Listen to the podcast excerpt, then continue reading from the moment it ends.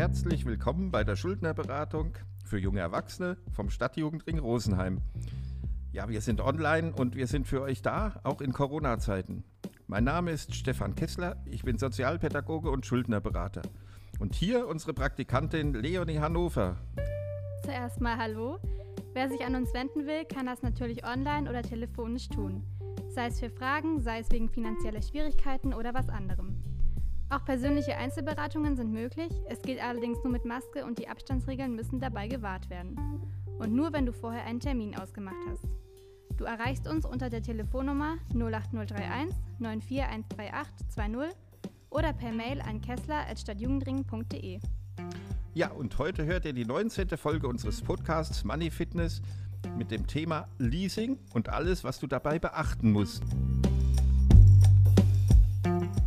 Obwohl wir uns heute mit Autoleasing beschäftigen wollen, werden wir jetzt erstmal kurz die unterschiedlichen Arten der Autofinanzierung erläutern.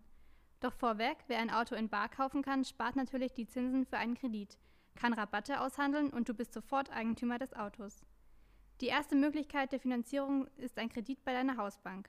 Hier ist der Vorteil, dass du beim Autohändler wie ein Barkäufer verhandeln kannst. Der Zinssatz ist unabhängig vom Fahrzeugmodell, aber oft höher als bei einer herstellergebundenen Bank. Es fällt keine Anzahlung an. Das Fahrzeug dient als Sicherheit für den Kredit. Ja, und dann gibt es die Finanzierung über eine herstellergebundene Bank, zum Beispiel die Audi Bank. Bei bestimmten Modellen ist diese Finanzierung besonders günstig. Zusätzliche Rabatte kannst du aber meist nicht mehr verhandeln. Es wird eine Anzahlung verlangt und die Laufzeiten stehen fest. Oft fallen hohe Schlussraten an, die während der Laufzeit angespart werden müssen. Bei diesen beiden Arten wirst du der Eigentümer des Autos und kannst dann frei darüber verfügen.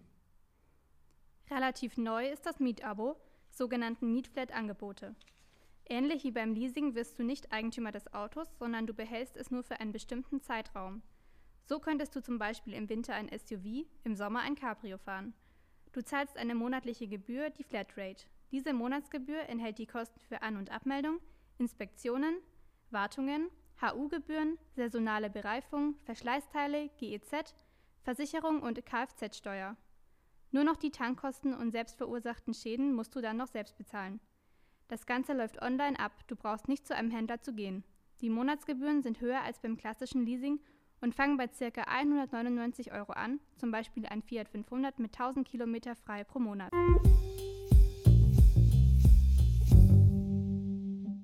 Kommen wir nun zum Leasing.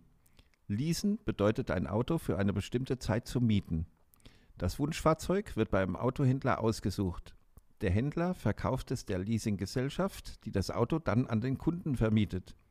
Du musst dabei für den Wertverlust und für die Nutzung des Pkw aufkommen. Leasing erscheint auf den ersten Blick billiger als ein Kredit.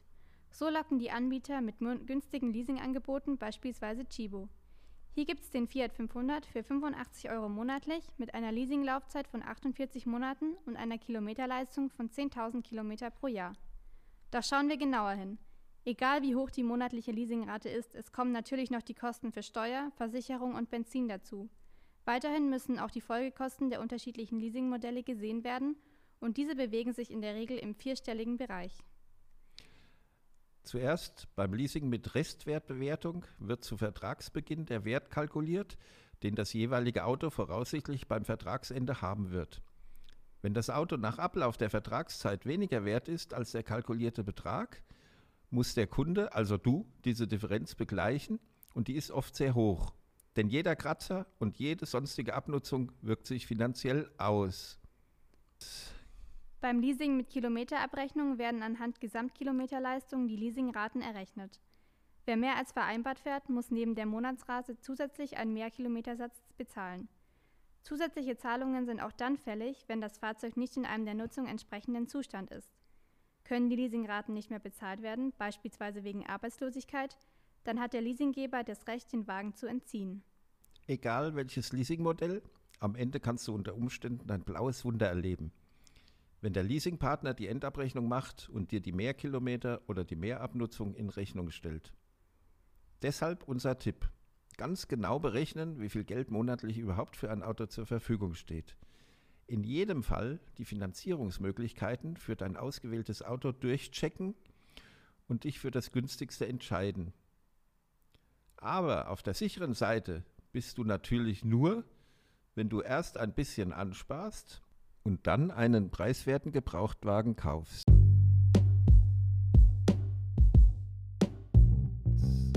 So, das war's für heute.